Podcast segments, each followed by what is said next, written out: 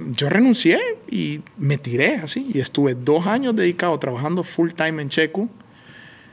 Eh, pero ya era un dinero bien poco, pero que yo mismo generé. Estás escuchando Fundamentos, un podcast producido por Medios Modernos. ¿Cómo están, señores? Buenas noches. Philander, Gustavo, ¿cómo van? Buenas noches, buenas noches, Rodil. Edax, un gusto tenerte por acá. Sí, y creo que hoy estamos probando algo diferente. Estamos grabando un espacio al aire libre, entonces, eh, como para tal vez tener, tener un poquito de esa, esa apertura y, y- y tal vez el, el sonido del ambiente también contribuye de alguna forma interesante. Eh, ¿Qué onda, Edax? Eh, oíme, ¿por qué Philander y por qué Edax? Empecemos por ahí. Oh, no, eso, eso lo deciden ustedes. pues, No. Yo, yo no tengo ninguna preferencia. Eh, bueno, pero antes que, antes que eso, muchas gracias por, por invitarme. En Sabá, donde me crié, y en La Ceiba, la mayoría me conocen como Philander. Ok. Acá en San Pedro es que me conocen como Edax. De- desde que tenía, a los 15 años me fui de Sabá. O sea, me fui para La Ceiba nuevamente a estudiar bachillerato técnico de computación en el Manuel Bonilla, colegio público de La Ceiba. ¿Y por qué De ahí nace el tema de la tecnología, perdón. Ajá.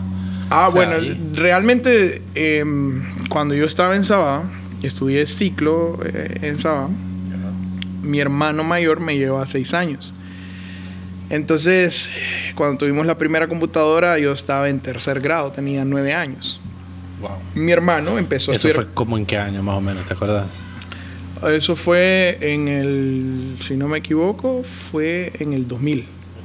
O sea, en el 2000 tuvimos nuestra primera computadora. Sí, por ahí. Entonces, eh, nada, llevaron la primera computadora porque mi hermano iba a estudiar computación.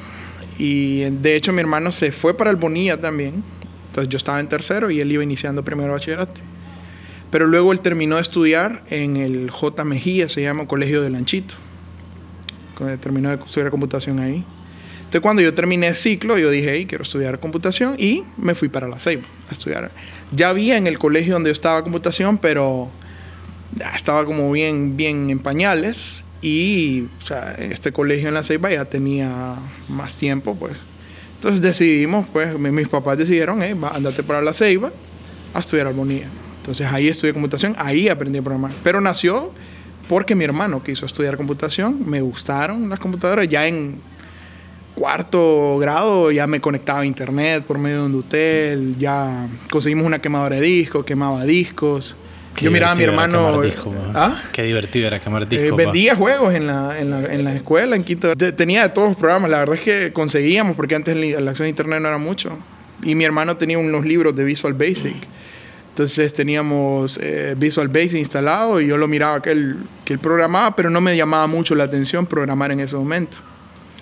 Pero después dije yo, me gustan las computadoras, ya manejo varias cosas, las podía desarmar, podía instalar CD-ROM, quemadoras, etcétera.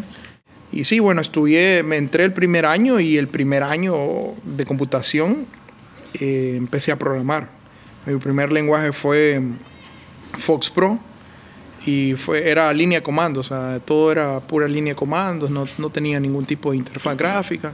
Entonces empecé siempre a hacer interfaz gráfica con línea de comandos en Fox Pro el primer año.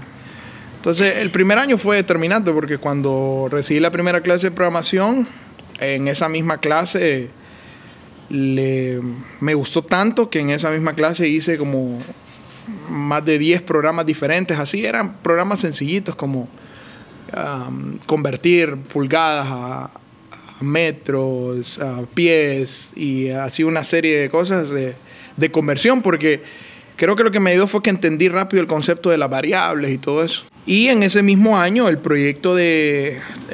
en el colegio se hacía una feria de programación. Al menos eso fue en el 2007. Entonces, en la feria de programación, todos los, los cursos, es decir, primero, segundo y tercero de computación, presentaban sus proyectos. Y venían otros colegios a verlos y los evaluaban y todo. Entonces, mi primer proyecto de, de- en una feria y mi primer proyecto así de programación fue un sistema de facturación hecho en Fox a línea de comando. Pero ya usaba base de datos dentro del sistema y todo. Pero era, como no teníamos interfaz, eh, controles gráficos para crear todo eso, era Era así, a pura línea de comando. Por ejemplo, la factura la dibujaba con, con, con, ciclos repetitivos y para dibujar la línea de la factura y columnas como una tablita, como una grilla, lo hacía con guiones bajos y, y la letra L para dibujar las líneas hacia abajo. Entonces tiraba otro ciclo para tirar las líneas de, horizontales y así. Adelantando un poco más la historia actual, porque lo que nos estás contando también es algo como de tus inicios. Hoy en día, ¿qué te dedicas? ¿Qué es lo que te gusta a vos? ¿Qué es lo que haces? Eh, ¿Dónde estás eh, invirtiendo tiempo y, y, y, recursos y enfoque para desarrollarte hoy en día? Bueno, actualmente este, sigo trabajando como desarrollador. Digamos, no siempre trabajé de desarrollador. Eh, mi primer trabajo que tuve así oficial fue vendedor en una tienda de computadoras en La Ceiba. Fue mi, prim mi primer año de universidad. Empecé a trabajar de hecho fue como en septiembre. Y ahí estuve unos nueve, unos diez meses estuve ahí. Es decir, desde septiembre hasta el siguiente año estuve trabajando ahí. Luego trabajé en una empresa de bienes y raíces como dos meses, así buscando, buscando terrenos y casas para, para tratar de vender. O sea, nada que ver con, con... No, nada que ver. Y yo okay. seguí estudiando computación en la Ceiba. Ok. Y mi primer trabajo como programador fue en el 2011, que fue cuando me vine de la Ceiba para San Pedro Sula. Ok. Y, y, bueno, desde, desde, ese entonces he estado trabajando como programador. Entonces actualmente sigo trabajando como programador. Eh, trabajo remoto eh, para compañías fuera de acá, de, de, Honduras. Y trabajo para una compañía que fundé en el 2017. Mis inicios trabajando como programador remoto, si no me equivoco, fue desde el 2000, 2016. 2016 Um, es decir, terminé mi ciclo de trabajar con, con, empresas locales como programador acá en el 2000, en el 2015, a finales del 2015. O sea, 2011, cuando yo llegué acá, estuve nueve meses con un proyecto. ¿Tuyo siempre? Para, no, no, era la persona que me contrató. Okay. Yo, vine a, yo me vine de la Ceiba y había un proyecto que esta persona te, tiene una empresa y le estaba haciendo a otra empresa. Entonces me contrató para trabajar para él. Como outsourcing, digamos. Y él... De hecho, él me contrató directo, así me pagaba un salario fijo y yo trabajaba para él programando los proyectos que él conseguía. Terminé el proyecto que estaba ahí y lastimosamente ya no había más, entonces ya no tenía más trabajo él y busqué otro trabajo en una empresa local. Ahí estuve dos meses trabajando para otra compañía de acá. De hecho, ahí fue el único como desliz que tuve que me iba a tirar a ser catador de café en el 2012, a finales del 2012. Y dejé, renuncié al trabajo y me iba, iba a estudiar una carrera de catación en, en la UNAC con el ICAFé. Uh, pero no funcionó en el aspecto de que yo tenía que estar full time en eso. Entonces yo no podía porque yo aquí en San Pedro Sula no, yo vivía, yo me mantenía, pues no, no tenía mis papás acá ni nada de eso. No tenía, entonces yo tenía que costearme todo. Entonces resultaba que no podía estudiar la carrera eh, sin estar trabajando. Creo que la mayor limitante es eh, la barrera del, idioma. De hecho, entonces mucha, yo conozco muchas personas muy buenas, así programadores excepcionales creo yo, que no trabajan con una compañía remota porque no hablan inglés. Y, pero son buenos programadores. Entonces, simple y sencillamente eso. Otras porque obviamente trabajando con una nearshore no, no tienen beneficios. Eh, sí, la compañía nearshore, sí. O sea, no tienen beneficios si no están acá fundadas, por ejemplo. Entonces hay gente que le gusta eso, pues hay gente que le gusta ir a una empresa física y tener el catorceavo y el aguinaldo y todo ese tipo de cosas, pues. Y con estas empresas no obtenés, no en todas, pero con la mayoría no obtenés ese tipo de beneficios. Así que yo no creo que es algo como que se roben el talento, creo yo que es más bien la globalización de poder tener acceso a competir en el, en el mercado global, que se torna más difícil, pero es mejor porque te empuja a estarte como ese eh, constante mejora, ¿verdad? En el tema de tecnología, eh, bueno, como, como, como, como profesional del, del, de, del, del, de los sistemas de información que, que sos, eh, pues, podrás, saber que Honduras no es un, no es un país que, que tiene una producción masiva de, de, de desarrolladores de software. Pero sí eh, creo que eh, vale la pena aprovechar el espacio como para que mm, los potenciales desarrolladores de software que van a venir en, en- las generaciones nuevas, en las generaciones venideras, eh, entiendan qué tipo de, qué tipo de eh, eh, recursos, herramientas, tecnologías hay disponibles que desde tempranas edades pueden eh, pues, apoyarse de ellas para ap- aprender a desarrollar software y crear soluciones y eso. No sé en tu experiencia cómo, qué, qué recursos, qué herramientas has visto vos que son útiles, fáciles de usar y que cualquier persona con interés genuino de aprender y desarrollarse en ese mundo puede dar inicio para, para, para ir creando su- sus propuestas, sus iniciativas, sus soluciones y poco a poco pues ir adentrándose en ese, en ese mundo, pues, como lo ves, qué, qué- qué Eh, recursos y eso. Bueno, mira, personalmente, eh, en la elección de tecnologías ha sido, ha sido bien influenciado por el, por el problema que he querido solucionar. Entonces, antes de tal vez recomendar una tecnología, eh, yo creo que lo más importante es pensar primero qué es lo que, qué es lo que necesitan en ese momento. Un ejemplo claro es, supongamos que yo ahorita quiero, necesito, necesito trabajar, ¿verdad? Entonces busco cuáles son como las tecnologías que más se están usando o busco qué es lo más buscado. Entonces mi prioridad es buscar un trabajo, eh, voy, a, voy a ceder a trabajar en las tecnologías que más se están usando, ¿verdad?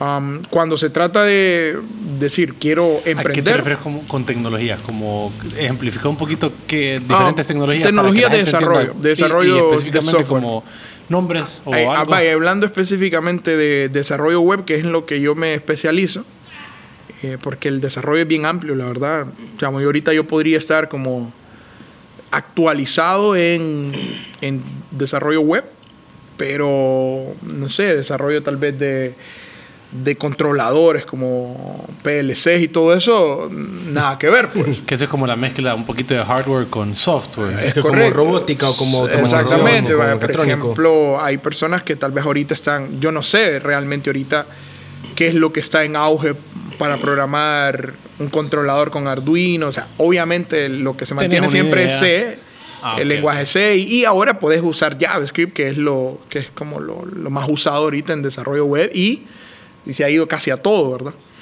Pero específicamente en desarrollo web, por ejemplo, tecnologías como las que están en auge y que lideran es eh, JavaScript.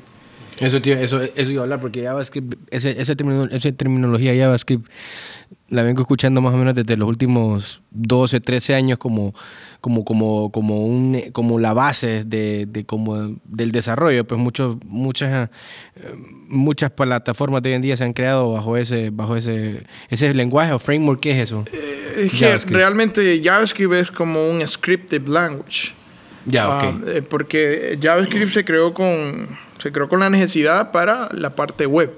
Entonces los navegadores eh, usaban eh, usan JavaScript y en su momento en sus principios a, a un nivel bien bien bajo para poder este tener esa interactividad dentro de las páginas web cuando iniciaron, ¿verdad? Claro. Entonces, básicamente JavaScript no se creó con, lo, con el, el fin que ahora se usa. O sea, ahora JavaScript se usa para, para construir básicamente todo, desde un, desde un servidor. ¿Dirías que JavaScript es como el C de la web?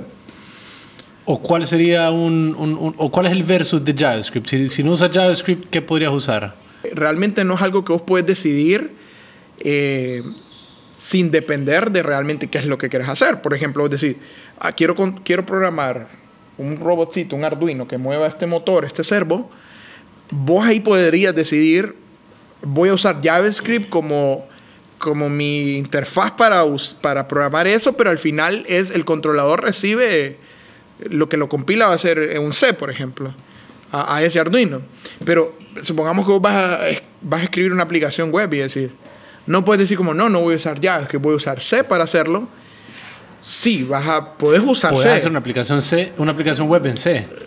Sí, digamos, porque una aplicación web al final... Usa recursos de la computadora. ¿va? Eh, Una aplicación web al final, por ejemplo, va a depender, eh, va a depender de un servidor en caso de que querés servir una aplicación y puedes escribir toda tu estructura si hay el, puedes escribirlo en C o en C++, puedes escribir APIs en C++ sin ningún problema.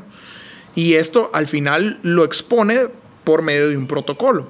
Pero al final cualquier aplicación que vaya a acceder desde el navegador usa JavaScript.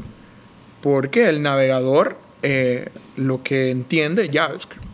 No entiende C, ¿verdad? Entonces, ahora existen, por ejemplo, eh, librerías que se llaman, hay una que se llama Assembly, que podés ejecutar código C en el navegador. Que básicamente es una... O sea, un ensamblador, pues, de C Eh, en el navegador. Algo vos, así. po- vos podés agarrar, digamos, C, C- eh, C Sharp, de hecho, y, lo, y el navegador lo puede interpretar, pero lo, lo hace por medio de una librería de JavaScript. Entonces, es una cuestión, como te digo, que no es como Interesante. uso ¿va? esto lo otro. Sí, o sí, sea, sí.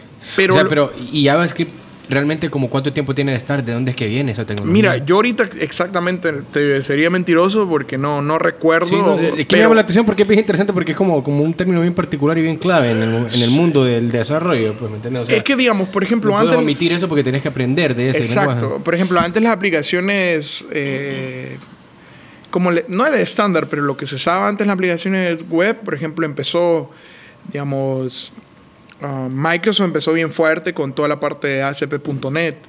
Y antes ASP.NET, eh, si bien obviamente usaba JavaScript, pero ellos, ASP.NET era un framework para programar web. Entonces, antes las aplicaciones eran corrían siempre de- del lado del servidor, ¿verdad? Entonces, como yo quería obtener un dato en la pantalla y yo tenía que hacer un, se llamaba un postback. Entonces, yo hacía una acción que ejecutaba JavaScript en el navegador.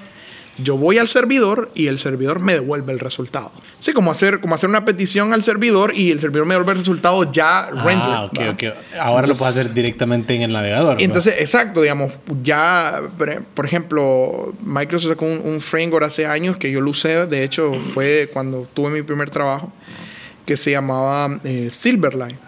Y Silverlight era un, tenías que instalar un plugin, obviamente, porque el, nav- el navegador no podía, como te digo, correr ese tipo de cosas en el navegador como botones eh, como de un Windows Forms. Entonces tenías que instalar este plugin. No sé si recuerdan que antes se usaba bastante el Adobe Flash plugin sí, sí, sí. para ver un video, para hacer un juego interactivo, por ejemplo, en la web. Tenías que instalar el plugin porque el navegador no soportaba eh, ejecutar todo ese tipo de Es que cosas. esto era Internet Explorer, pues. Exactamente. Sí, Entonces, no, O no, sea, no, no podía hacer eso. terrible, Ahora ¿no? JavaScript ha evolucionado de tal manera que ya, por ejemplo, con los No, pero también los navegadores también te... pero el hecho de que, vaya, para mí un game changer en el tema de navegadores es Firefox. Firefox es clave en, en el punto que entra porque brinda la facilidad para que el desarrollador no tenga que buscar el plugin para instalarlo en el, en el browser, sino que ya... o sea, la, evolución de los navegadores facilitó mucho el tema de que las implementaciones de los desarrolla- desarrolladores corrieran mucho más rápido, más eficientes, a estar metiendo plugins y plugins. Pues eso me parece interesante porque eh, imagínate cómo, cómo, cómo era la construcción antes. O sea, si, si Amazon montó su carrito, ¿cuántos plugins tuvieron que haber metido para meter ese carrito ahí? Pues, por ejemplo, un decir, ¿va? Ajá, o, o, por ejemplo, no tenían las herramientas que ahora puedes tener. Obviamente, la evolución de JavaScript va de la mano con los navegadores, porque ¿qué resulta? O sea, el navegador usa un motor.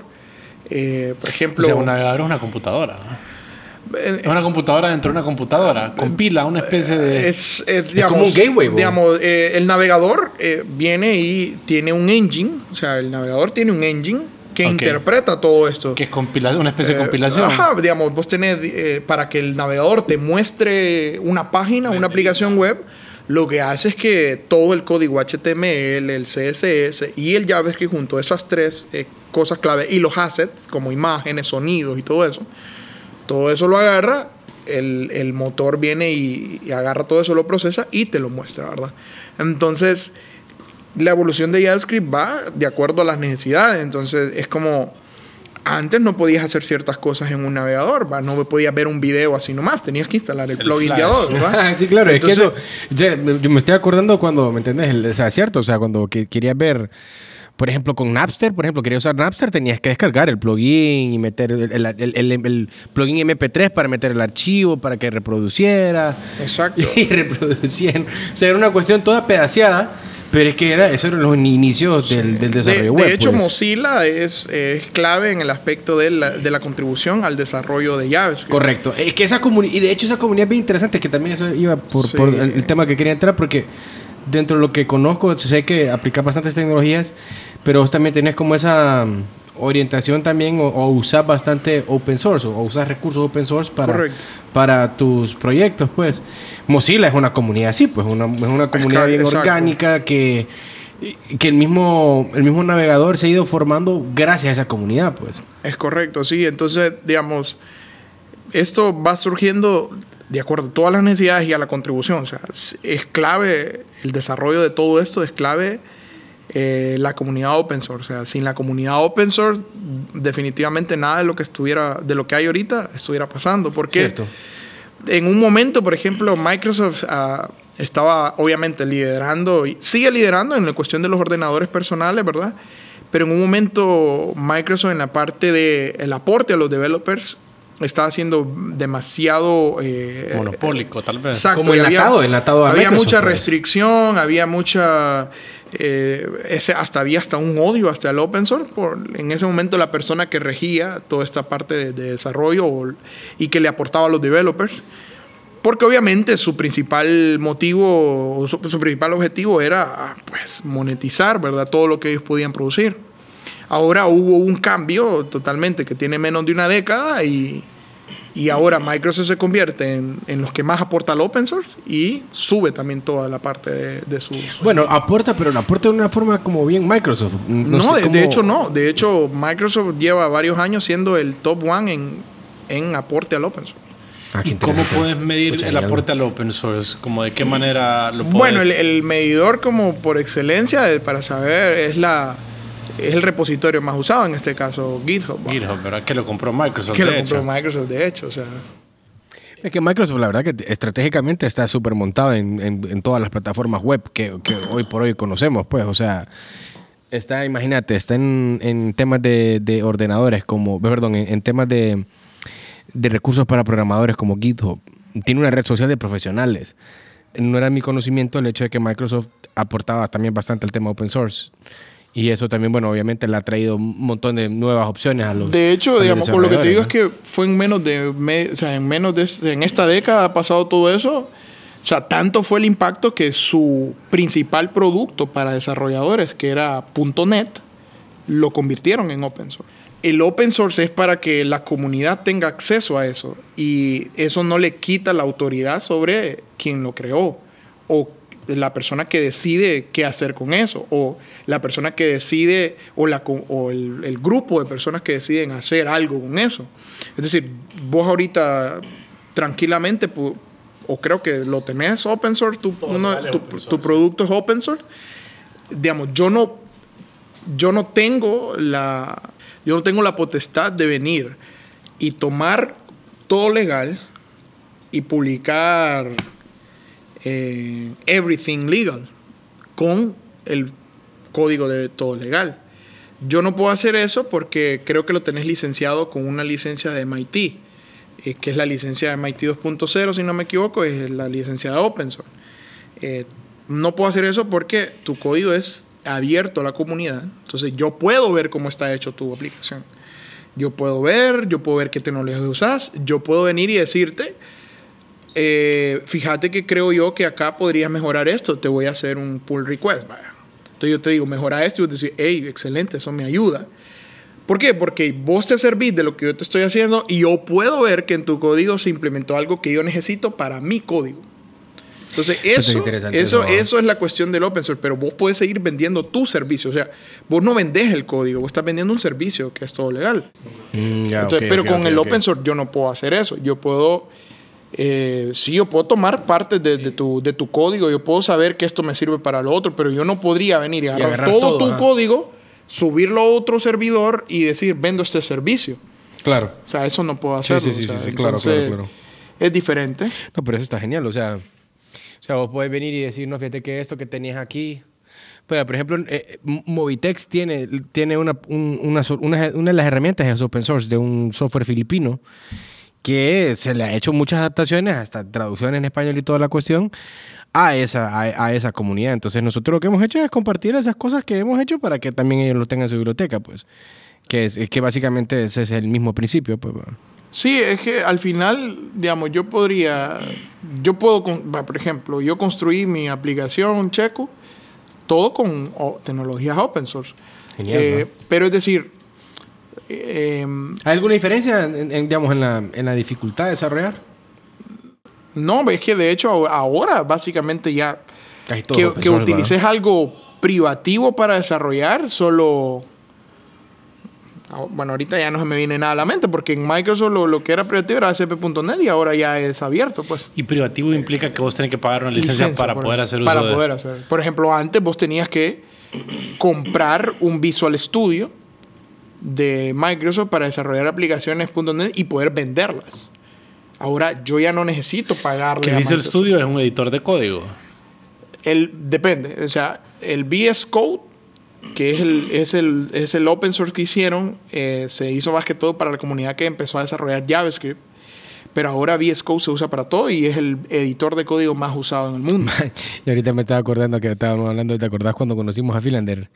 Este man era todo chico Microsoft. Sí, Tenía el Microsoft. No, Philander tiene sus etapas.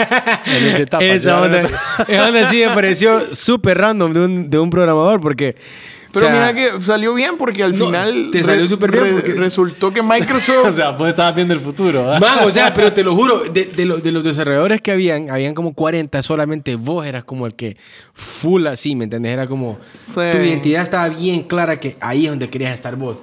Es correcto. Que, lo que era. Y digamos, e, ese punto, en esa etapa, ¿qué es lo que te como que, ¿qué es lo que te hace clic a que dicen, mm, pucha, me llega esto, esto menos lo que me llegan, y me llega esto que están haciendo? Mira, porque a nadie más le gustaba.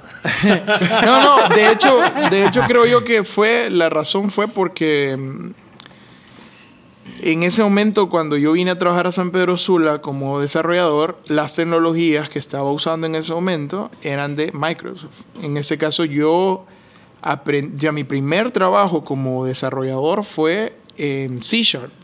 Entonces yo creo que a cada quien le marca ese tipo de cosas, ¿verdad? Entonces fue como hice mi primer sistema para una compañía que ellos nunca sabrán quién fue el que hizo eso. Y para mí fue una satisfacción eh, enorme en ese momento porque fue la oportunidad que yo tuve para trabajar. Supongo que si alguien más, le, su primer trabajo fue en PHP, eh, no quería saber nada de .NET, pues. Y PHP iba a ser su credo, pero no, en ese momento a mí me impactó bastante las tecnologías de Microsoft. Y por eso fue, la verdad, no, al final yo sabía que en ese momento, por ejemplo, Microsoft había hecho muchas cosas malas y, e hizo cosas malas, de hecho, con tecnologías muy buenas y con cosas muy buenas. Por ejemplo, Windows Phone para mí era un, era un sistema operativo muy bueno. De hecho, un Windows Phone, de hecho. Fue de lo mejor, para mí es de lo mejor que ha hecho Microsoft. O sea, después de, creo yo, de, de Windows XP, fue de, de, lo mejor que ha hecho y me gustaba. Y lo que yo estaba desarrollando en ese momento me permitía desarrollar para Windows Phone. En los inicios de Android, el development de Android era, era bien crudo, era bien tosco. Y cuando miraba cómo se desarrollaba en Windows Phone por lo que yo estaba desarrollando en Silverlight, fue como revelación, papucha, que me gusta esto. Y me gustó, pues me quedé ahí.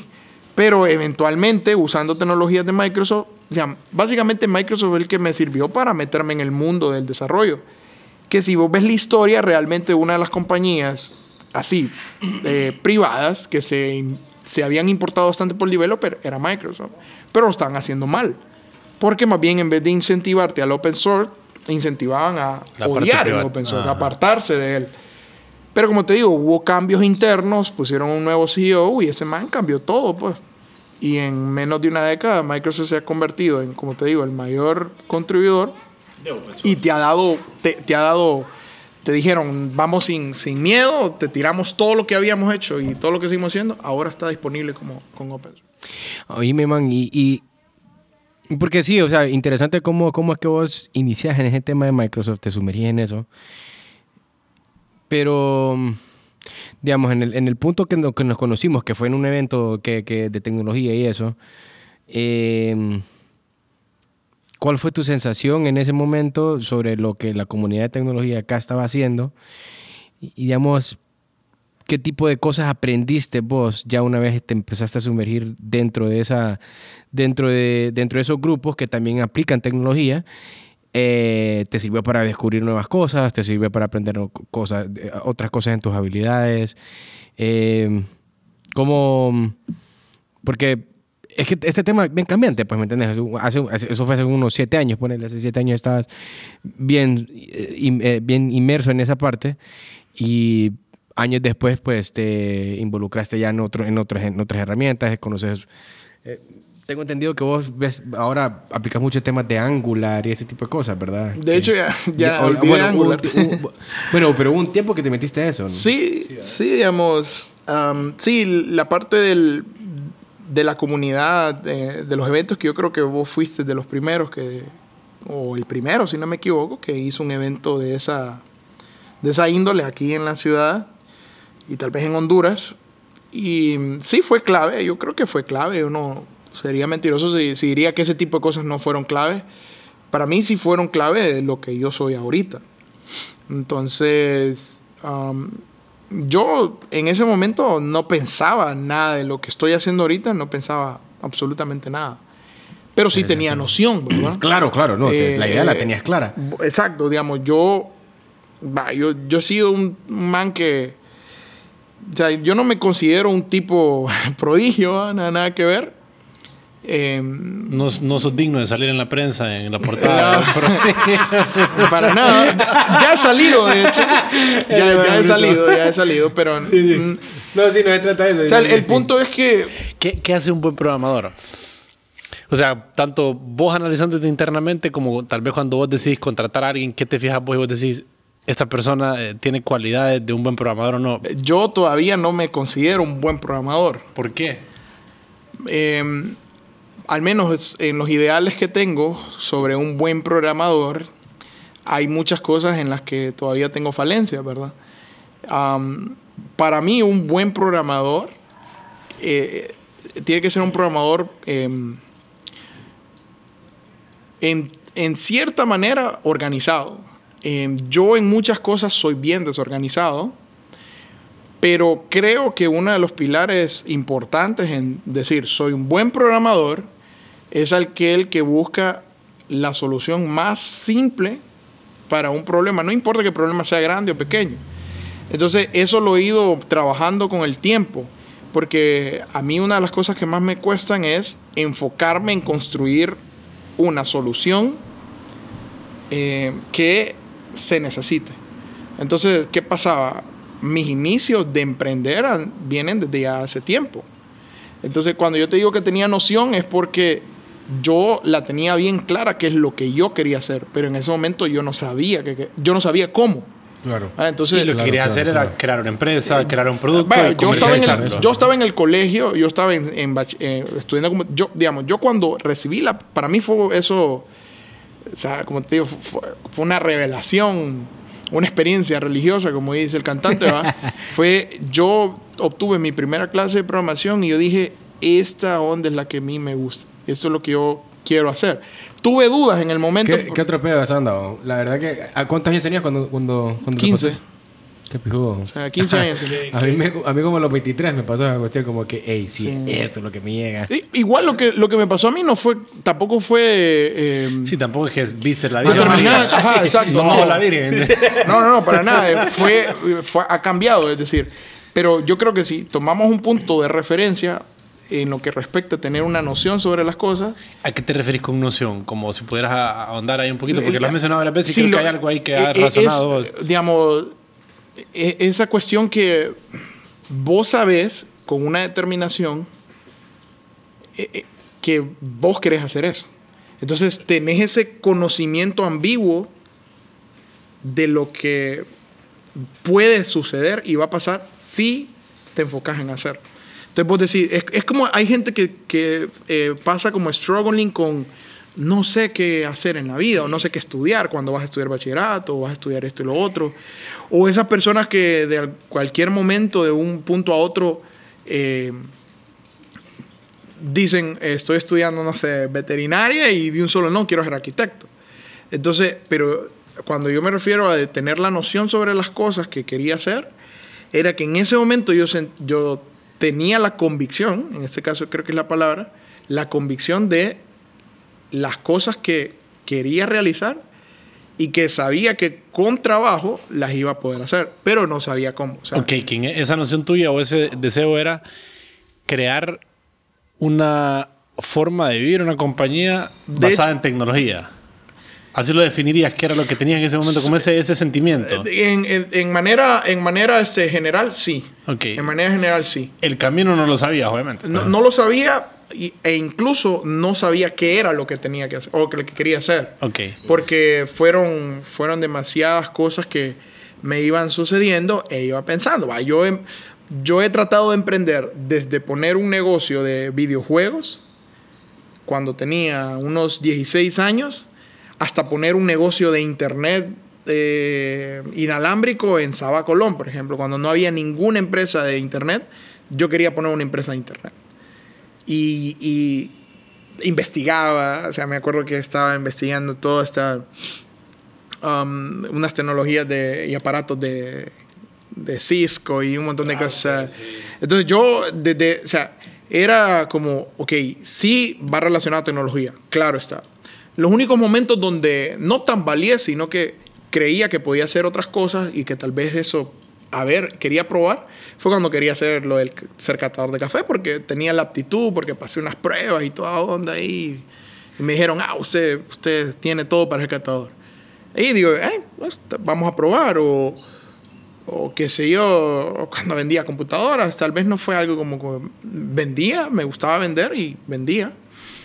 Pero no, ya fue un poquito más adelante, por ejemplo, en eventos como, como el que habló Gustavo, fue donde ya dije yo, ah, aquí es donde creo que es donde debo hacer algo. Porque ya conocía cosas, porque antes tal vez pensaba yo como, eh, te digo, puse un negocio en Peña Blanca una vez. Más o menos como en qué época dirías que fue eso. O sea, porque vos dijiste, vos desarrollaste, trabajaste para una persona que desarrollaron un producto que se le vendió a un tercero, eso más o menos en qué año fue, vos estabas en escuela, recién graduado de la escuela. No, no, no, eso fue, eso fue 2011. Ah, ok. O sea que más o menos. En segundo año de computación de, de, la universidad. En segundo año. ¿Y vos cuando estabas en la universidad trabajabas en paralelo? Sí, eh, digamos, yo cuando vine a San Pedro Sula, bueno, trabajaba allá en la, en la tienda de computadoras, en la Ceiba. Me vine para acá por ese trabajo, empecé la universidad y estaba en este trabajo. De hecho, llegué a tener dos trabajos estudiando en la universidad. Ok. ¿Que eran básicamente venta de computadoras? No, no, no. Ahí está, ya 2011 que me vine a San Pedro, programador. Ok, y en básica, pero... 2010 fue vendedor de, cosas tradicionales, de sistemas tradicionales y no... Eh, hice, mi primer sistema fue para una, para una maquila de cartones aquí en, en Cortés. Ok, pero ¿qué diferencia? Porque decís que cuando en el evento como que ya viste como un camino un poquito más claro, ¿qué fue ese camino que viste claro? ¿Qué fue lo que se te presentó ahí como, hey, aquí hay algo, un camino en el que puedo seguir? Como la idea de las startups o ese concepto. De hecho, la idea de startup ni la tenía en ese momento, no sabía que era un startup. Eh, la idea fue básicamente que se aclaró, fue en crear una solución. X. eso, fue lo que dijiste. Ey, puede hacer esto. Bueno, sí, que en, eso consistían los eventos. un problema, buscar sí, es digamos, para mí los eventos esos que se hacen, como Star Weekend y todas esas cosas de hackathons, ya realmente desde el punto de vista como el evento para que hagas algo, no lo es. O sea, no sirve para eso. Sirve para dar, hacerte ver o que vos te des cuenta de que esa posibilidad existe. Que hay una posibilidad de hacer algo, pero no sirve para hacer eso. Al menos. es que los eventos, esos eventos tienen que evolucionar, digamos. Tiene que haber, tiene que haber otro, digamos, grupo de personas o, o, individuos que le quieran dar ya un giro más profesional al asunto, porque como, como inició ha sido como un, todo un tema orgánico, ¿me entendés? Correcto. Entonces, eh, estoy de acuerdo con vos que los eventos sirven para, para hacer networking, pero sí debería de, buscarle, de buscarse una evolución donde esos eventos ya puedan servir para que inmediatamente desde ahí puedas conectar oportunidades de negocios. Por ejemplo, cuando estuve en Chile, con Checo, en Startup Chile, Startup Chile es auspiciado. Es por el Estado, ¿ah? Realmente, ahí donde voy. Ajá, ok. Realmente en Chile existe una, una división del Estado que es totalmente autónoma. Se llama Corfo. Por ejemplo, en Chile funciona de esa manera. Funciona totalmente independiente de qué tipo de... cuál sea el gobierno actual y exactamente así, funciona de manera autónoma. O sea, el presidente de Chile no puede venir y decir Vamos a esto. tal. Exactamente, o vamos a quitar esto, vamos a poner lo otro. Eso no se puede hacer. Me sorprendió mucho que yo estando en Chile conocí un startup que estaba dentro de mi generación eh, en Startup Chile y esta persona fue tan sincera que me dijo, ah, no, es que yo ya, me tiene mal acostumbrada Corfo, que se llama la, este ente que te digo, porque este es mi quinto fondo que recibo. Llevo cinco años con este startup, llevo cinco años recibiendo un fondo diferente, o sea, es el quinto fondo diferente que tiene.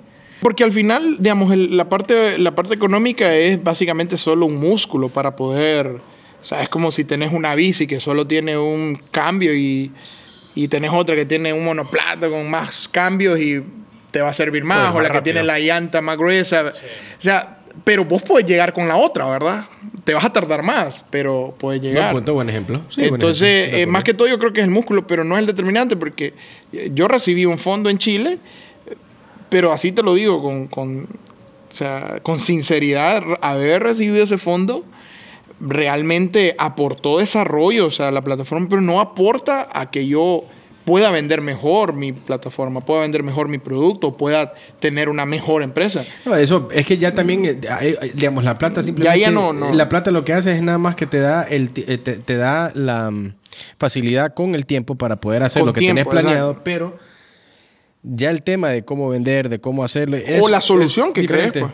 Pero, y, y lo otro que, que, que ya rato te quería decir en algo que vos dijiste, eh, hasta este punto, ah, cinco años atrás estaba de acuerdo, pero hoy ¿De acuerdo con qué? con lo que dijo o sea, Gustavo, que ahorita ya no estoy de acuerdo. Que Gustavo dijo es que todavía estamos verdes, todavía no estamos nuevos. Yo, yo de verdad ya creo que No, esa ya, idea... ya han pasado experiencias donde ya, ya no Mira, se justifica, pues, exactamente. pero en el momento donde vos participaste, fuiste en las primeras exhibiciones, Sí, por ejemplo. exactamente. Entonces, pero Sí. te digo, 5 o 7 años atrás yo te podría decir, ah, ok, esto viene empezando. De hecho, una vez discutimos de eh, eso contigo por ciertos eventos que pasaron que mucha gente no le pareció. Y vos Sí, dijiste, claro, no, claro, claro. vos dijiste, pucha, venimos iniciando. Y yo dije, no, tiene razón. O sea, esto, y, y, y como te digo, al final no es que uno esté denigrando a uno mismo, pues, pero de verdad no, nosotros acá, y a mí me, eh, para mí me parece bello, de verdad me parece hermoso la parte de cómo nosotros podemos desarrollarnos en un país que básicamente vivimos, vivimos Sí. en una jungla, pues, Sí, en el aspecto retos, de, cómo hacer. O sea, Sí, claro. aquí nadie te puede decir, de- yo por ejemplo, yo admiro mucho, yo, yo admiro bastante las, las personas que vienen y te, no sé, se ponen a vender frutas a la orilla de la calle. Hay mucha gente que le- lo haya repugnante, o gente que hace esto, que hace lo otro. Y es donde vos ves, hablando ya en cuestiones de economía, que la economía surge por sí sola, pues. Y, y ese es el fundamento básico, creo yo, para cualquier cosa. No importa que sea tecnología. O sea, la tecnología solo vino a cambiar ciertas cosas, pero antes era el, no sé, el man que diseñó una máquina para poder quitarle la suela a los zapatos. Hoy es el man que diseñó una app para poder comprar los zapatos. Pero es que mira, lo que pasa es de que, veamos, es natural, es como en la- en las- en- vaya, regresando al tema de las tecnologías. O sea, ponerle que eh, toda sociedad que desarrolla cosas nuevas, realmente la, la evolución de los resultados y de, y de, y de como las grandes diferencias como marcadas que existe, solamente, solamente al mismo tiempo te las va dando. O sea, mira, mira los disquetes, mira los CDs, mira los cassettes, mira las cámaras, o sea, to- todas estas cuestiones. eh, a medida la gente va, evolucionando, va creciendo, va creando comunidades, eso va cambiando, pues, y, y ese es el reto que aquí tenemos como nosotros como país en temas de tecnología, en temas de emprendimiento, en temas de innovación, porque eh, somos pocos que estamos como constantemente trabajando y pensando en función de eso, viendo qué se innova, viendo cómo se hace, viendo qué se propone, viendo qué productos nuevos se saca o qué, o qué, o qué cosas diferentes se le propone. Y, y es por eso que nosotros con el podcast eh, también nacimos pues con ese objetivo, porque hay recursos, hay personas, hay, hay personas que siguen una serie de fundamentos o principios que los hace llegar donde están. Entonces, esta, por ejemplo, esta plática eh, es muy interesante porque también da a reflejar como realidades que tenemos, que vivimos el día a día. Y, digamos qué, qué, cosas en la área en, la parte tecnológica se necesita eh, desarrollar y crecer, pues va, porque eh, sin duda hay mucho por hacer en el país, pues, eh, y comparto con vos la misma idea de que es un gran reto de acá venir y tratar de darle vuelta a un, a un paradigma, pues, va, que no es tan fácil. Philander, pero me gustaría saber ¿Qué hace un buen programador? Yo creo que una de las cosas más importantes donde vos decís, un buen programador no es aquel que te resuelve un algoritmo en, en menos de una hora, como te ponen los coach challenge en las mayorías de trabajos, te ponen este coach challenge. Yo he pasado por eso, yo he pasado como viene y en uno de los eh, uno de los trabajos que he tenido a lo largo de, mi carrera hubo uno donde apliqué dos veces y nunca me, me aceptaron. Entonces, mm, ¿eso determinaba que yo no era un buen programador? Eh, yo te diría que no, porque realmente ese tipo de cosas que normalmente las empresas, con la burocracia que tienen, eh, llegan a ser un tanto absurdas para la hora de probar una habilidad o un skill, pues, o sea, que, que simple y sencillamente no se relacionan eh, directamente. Por ejemplo, te diría que si, si vos estás audicionando para ser cantante, no sé, tenor, te van a poner a hacer una prueba de que si canta, porque es una habilidad que vos en ese momento decís, ok, yo puedo hacer esto, pero a nadie lo, lo contratan, o bueno, tal vez no voy a decir a nadie, porque es una palabra bien delicada, a decir nadie y nunca.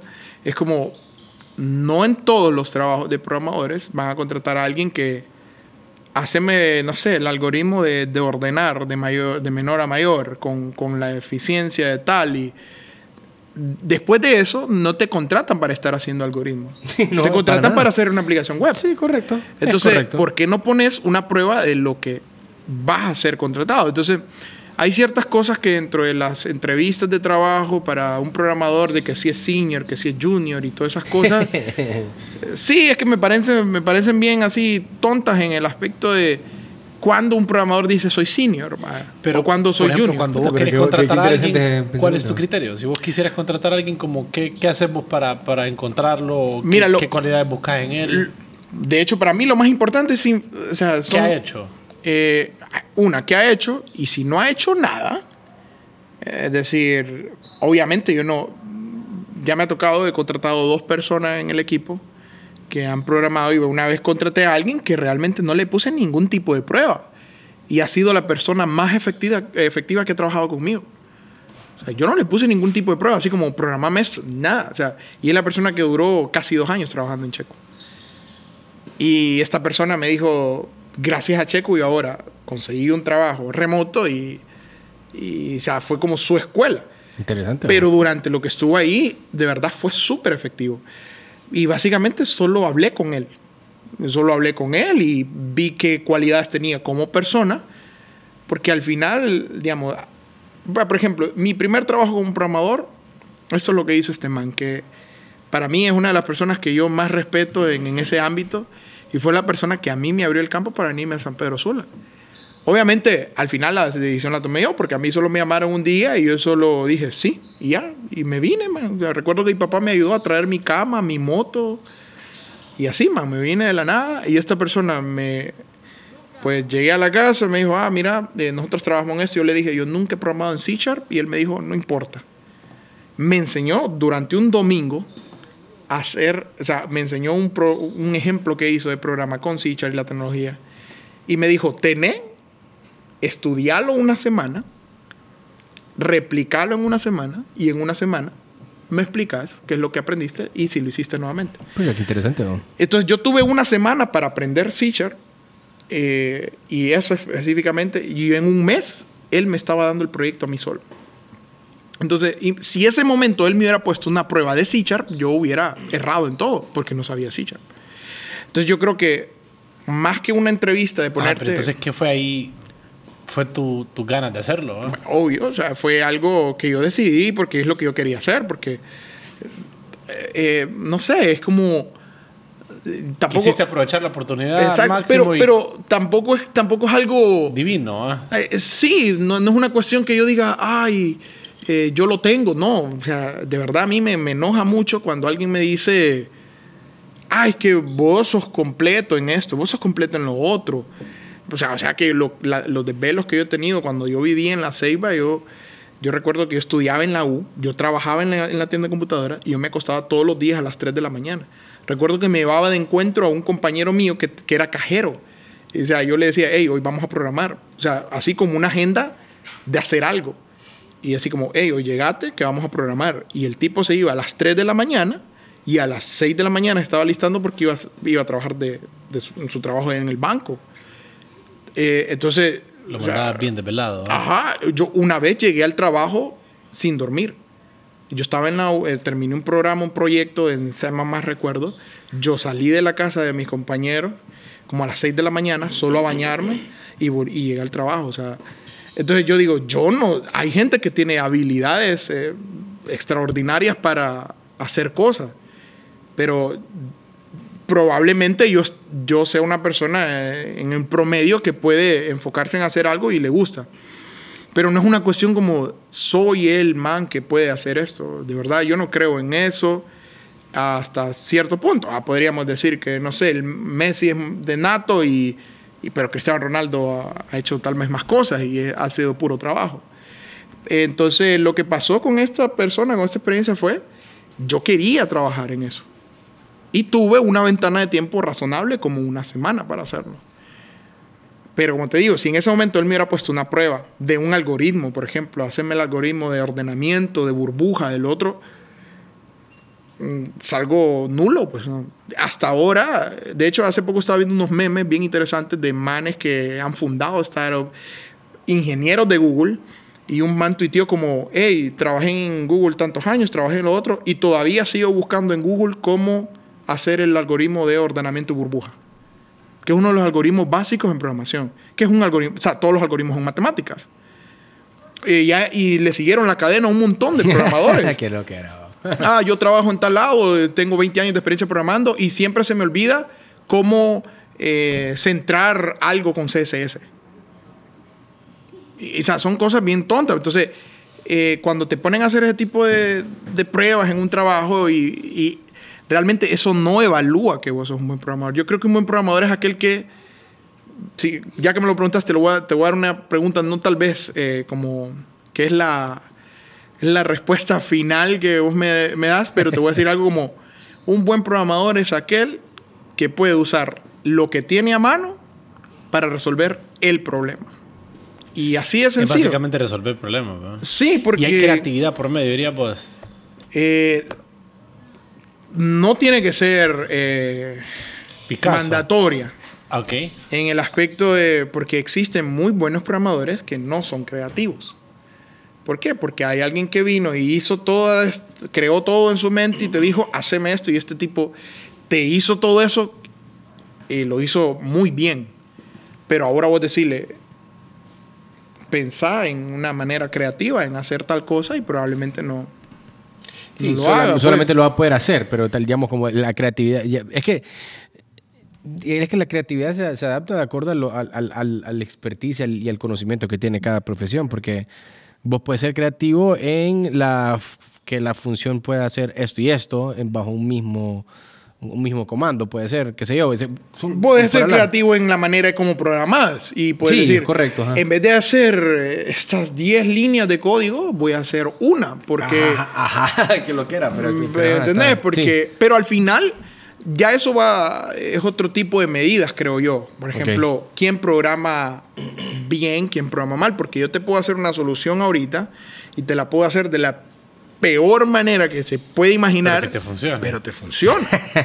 Que eso cuando lo que Gustavo dice que a, que a él le gusta el bootstrapping, normalmente yo lo que recomiendo y una de las cosas que aprendí de la persona que me me dio mi primer trabajo es no escribo código limpio porque no tengo tiempo.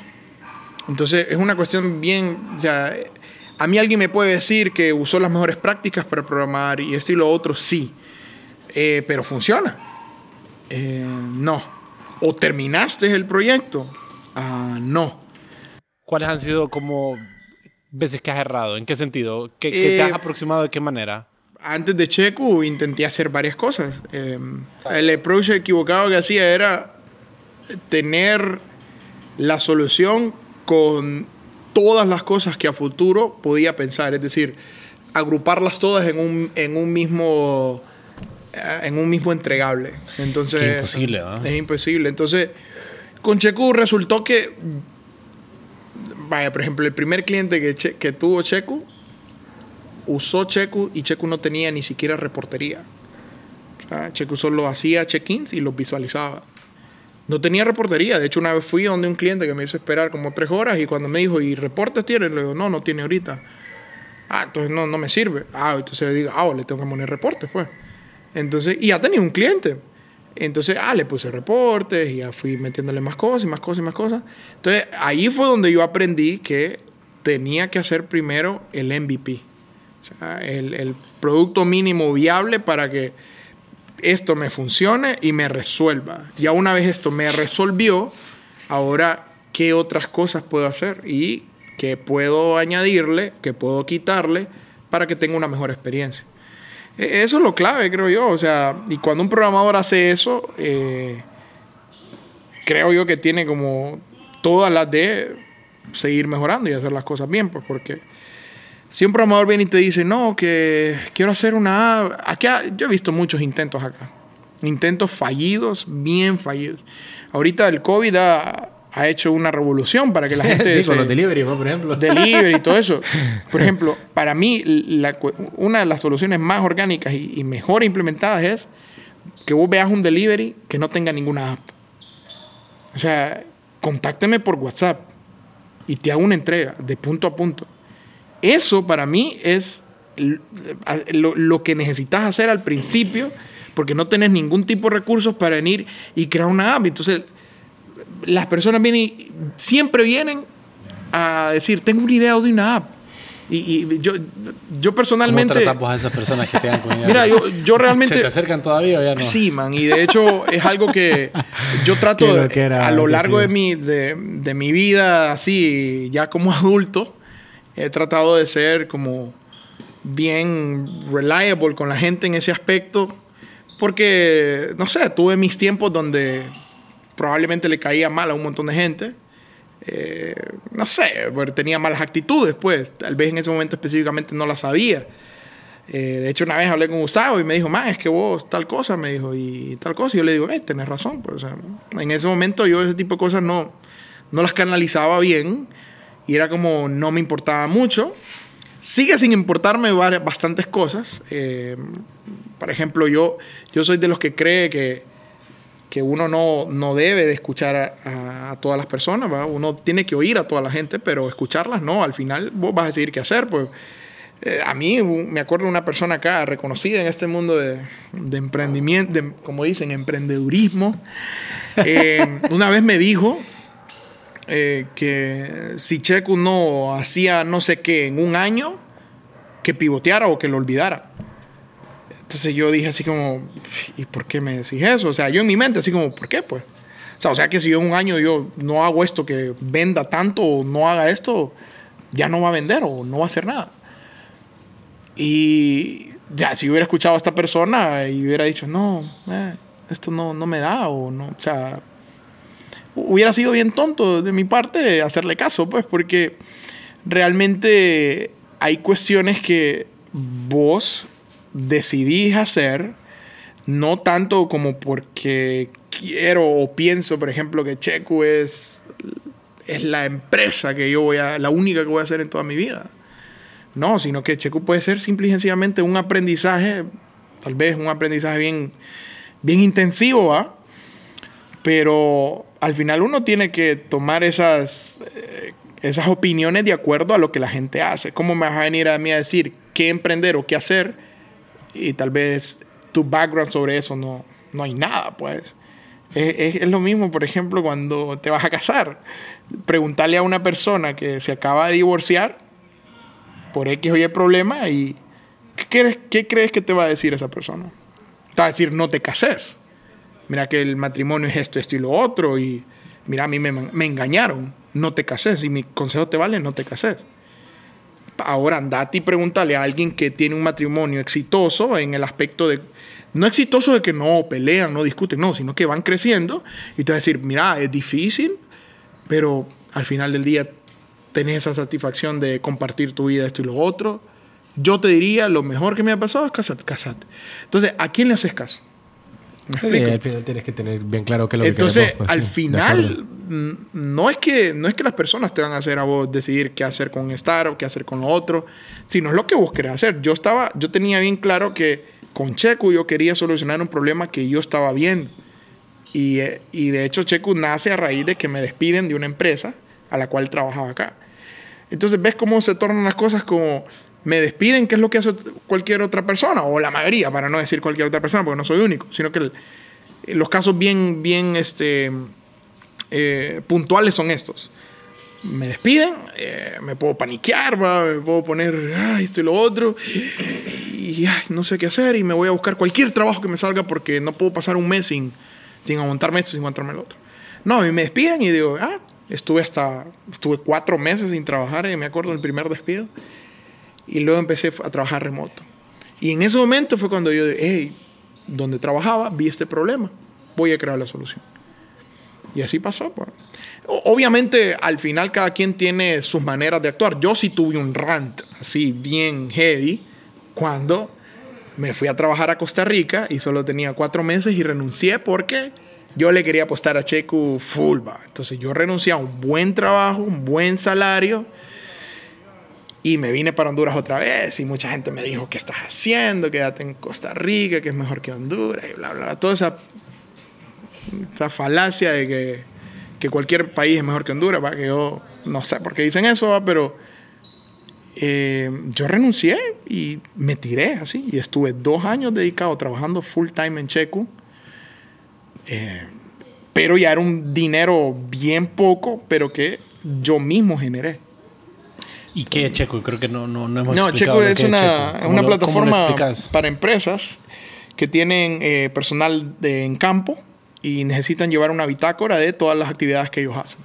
Entonces, por medio de una aplicación móvil, el, el- el trabajador en campo o el personal en campo puede registrar sus actividades llenando formularios dinámicos, fotografías, comentarios y puntos geográficos un administrador, que es, eh, puede ser la persona que lo supervisa a estas personas, puede ver por medio de una aplicación web todo lo que están haciendo con georreferencia, con el punto geográfico, ver toda la información que llenaron en campo, de los clientes, dónde están, etc. Y puede dar una trazabilidad de lo que están haciendo por, por tiempo, ¿verdad? Sacando reportes, generando plantillas incluso de reportes. Es una herramienta full ah, B2B, o sea, es empresarial, o sea, es mi producto destinado a estas empresas que llevan todo este control por WhatsApp, por correos. Sea, entonces yo miré ese problema, es como, ima- imagínate una empresa que tiene eh, personal técnico, que tiene que ir a reparar algo. ¿Cómo, cómo, cómo llevas ese, esa traza de, de que sí lo hizo, llegó al lugar, hizo lo otro? Y no es que solo te llamaron y te dijeron, no, no está el cliente. Ah, bueno, llevas a lo registrado, fotografía mandatoria, que solo se puede tomar de la cámara fotografías adicionales cargadas de la galería, etcétera, etcétera. Llenas un formulario, se guarda, se guarda local primero porque funciona offline y si no tenés internet, por, pues si andas en una zona, acá normalmente pues hay zonas que no tenés internet, te lo guarda local, luego te lo sincroniza y, y listo. ¿va? Entonces estas empresas usan Checo y vienen a final de mes, sacan el reporte de check-in por cada uno y eh, de hecho algunas hasta les pagan en base a eso. Eh, incluso hay empresas que han despedido personas porque cuando ya tenían esta herramienta de control, pues no, no La gente querían. no hacía lo que decía. Sí, o no querían. O sea, una vez una cliente iba a empezar a usar Checo y tenía tres vendedores y dos renunciaron. Lastimosamente, ¿va? Bueno, cosa, o sea, para mí tal vez, ¿va? pero para ellos fue algo bueno porque eh, vieron que hey, esto... Se evidenciaron los que eran Ajá, entonces eso hace Checo, básicamente. ¿no? interesantes. Y Edax, en otro tema, ¿cómo, como por ejemplo, eh, tecnología, básicamente creo que es lo que hemos hablado. ¿Cuáles dirías vos que son, son las diferentes ramas, como se llaman, tal vez propiamente de la computación, ¿verdad? Como de tecnología específicamente eso, porque podemos hablar de tecnología como este aparato y cualquier cosa. ¿Cuáles son los posibles caminos que tiene una persona eh, que estudia algo relacionado a ciencias de la computación o ciencias informáticas. O sea, un programador es una persona que eh, escribe código en, en, cierto lenguaje y ese código da un resultado. Eh, y puede, ese resultado puede ser, puede ser una aplicación móvil, puede ser una aplicación web, puede ser una interfaz para este aparato para grabar, por ejemplo, eh, que no lo estás viendo, pero está funcionando.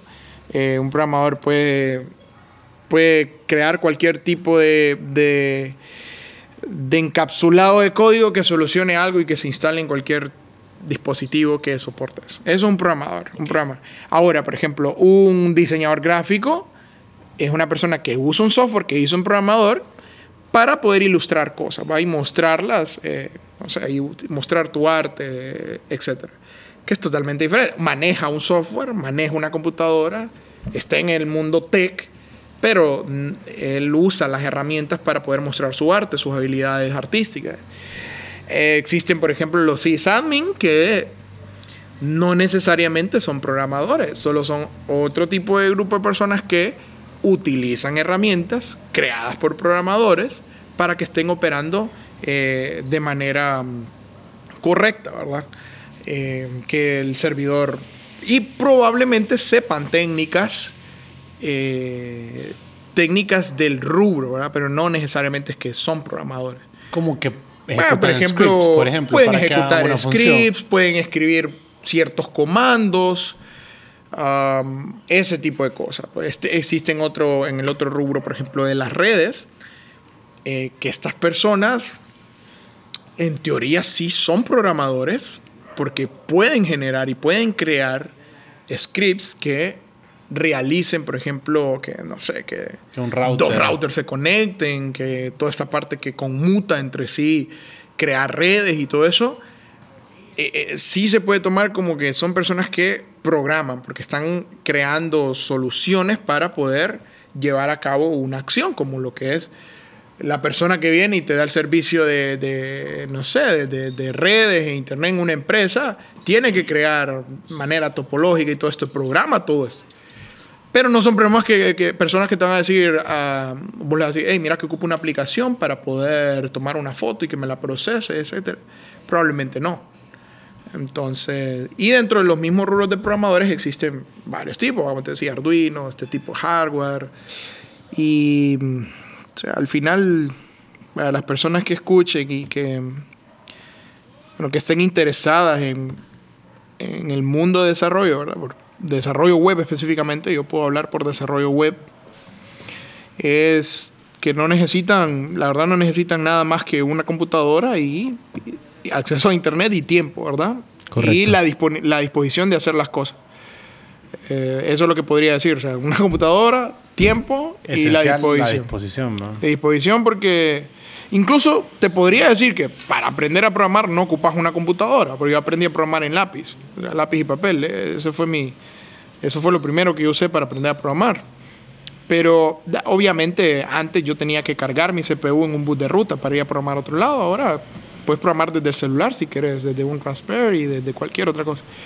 O sea, los tiempos van cambiando y te van dando la facilidad. Hay cursos en YouTube, cursos gratis, libros a morir, ¿verdad? Y em, el consejo final es eso, tener la disposición, hacer lo que te gusta y obviamente si lo que te gusta va acorde a lo que necesitas, Entonces, al primero iría... Primero iría a hacer lo que necesitas. Eh, no, no, no me gusta la idea, al menos a mí, de eso. No hago, no voy a hacer algo solo porque no me gusta. Creo que eh, siempre va en medio la necesidad, porque es en lo que hemos sido formados, el ejemplo, ¿verdad? Al menos en los buenos ejemplos de los padres y todo.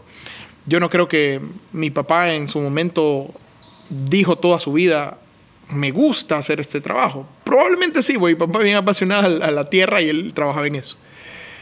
Pero no sé, hay gente que no tiene la opción, ¿va? Y ocupa darle de comer a su hijo. Entonces yo diría, primero, solucionar tus, tus necesidades básicas. Eh, yo trabajé, yo corría, eh, caminaba por, por colonias en la Ceiba buscando casas que se vendían cuando estudiaba computación y a mí no me gustaba hacer eso, pero ocupaba un trabajo. Entonces, buscar eh, o, o lo más rápido posible que salgas de hacer lo que no te gusta, pero lo haces por necesidad, para hacer lo que te gusta y que te supla la necesidad. Ese sería mi último ¿Y pensamiento. dónde la gente te puede seguir? Como sé que tienes un canal de YouTube y a veces Eh, subes contenido. bueno, realmente no, no, no soy así como figura pública, pero eh, si, puede, si quieren ver algo, digamos, de lo que hago, eh, tengo un canal en YouTube que se llama Cold Roasters Academy.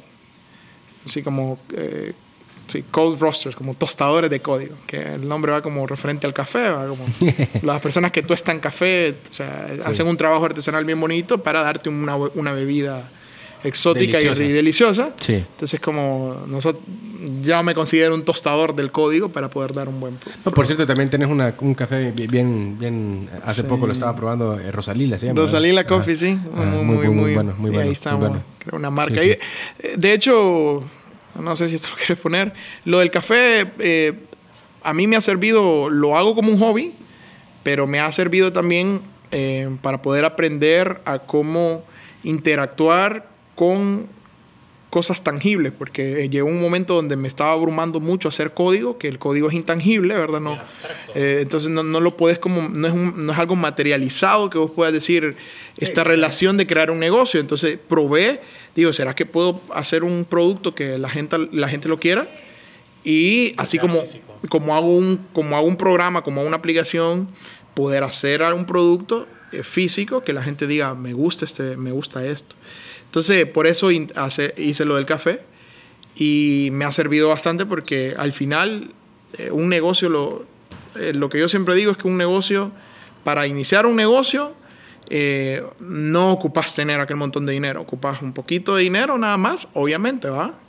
Y tiempo y disposición. Ya después, lo que venga, o sea, la gente que te dice, ocupo 100 mil empiras para que este negocio funcione, no sé qué tipo de negocio es, pero realmente no ocupas, o sea, que solo definís qué es lo que quieres hacer, si quieres vender un producto, pues buscar tu target y si es una solución tecnológica, buscar el- la solución con los menos recursos que puedas.